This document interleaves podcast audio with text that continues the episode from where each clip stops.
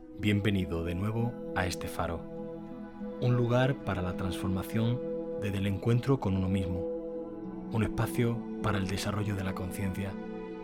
Permíteme compartir mi tiempo contigo y acompañarte.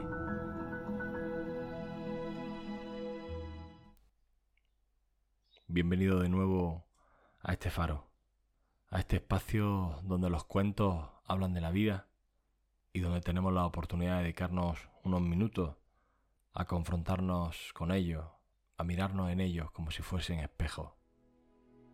En esta ocasión te traigo un cuento de autor desconocido que se titula Salvar al amigo y que dice así.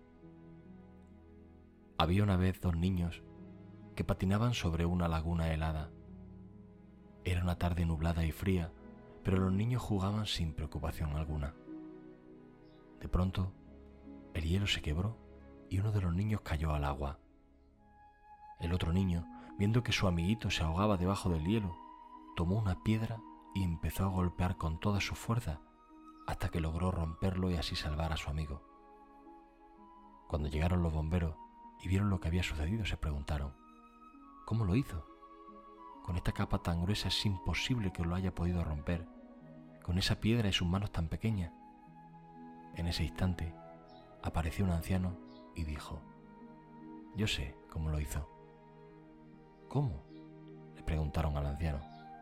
Y él contestó, no había nadie a su alrededor para decirle que no podía hacerlo.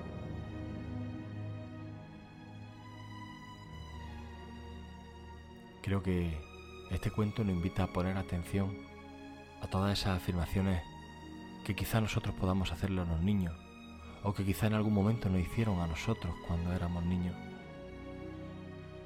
Muchas gracias una vez más por tu tiempo y hasta pronto.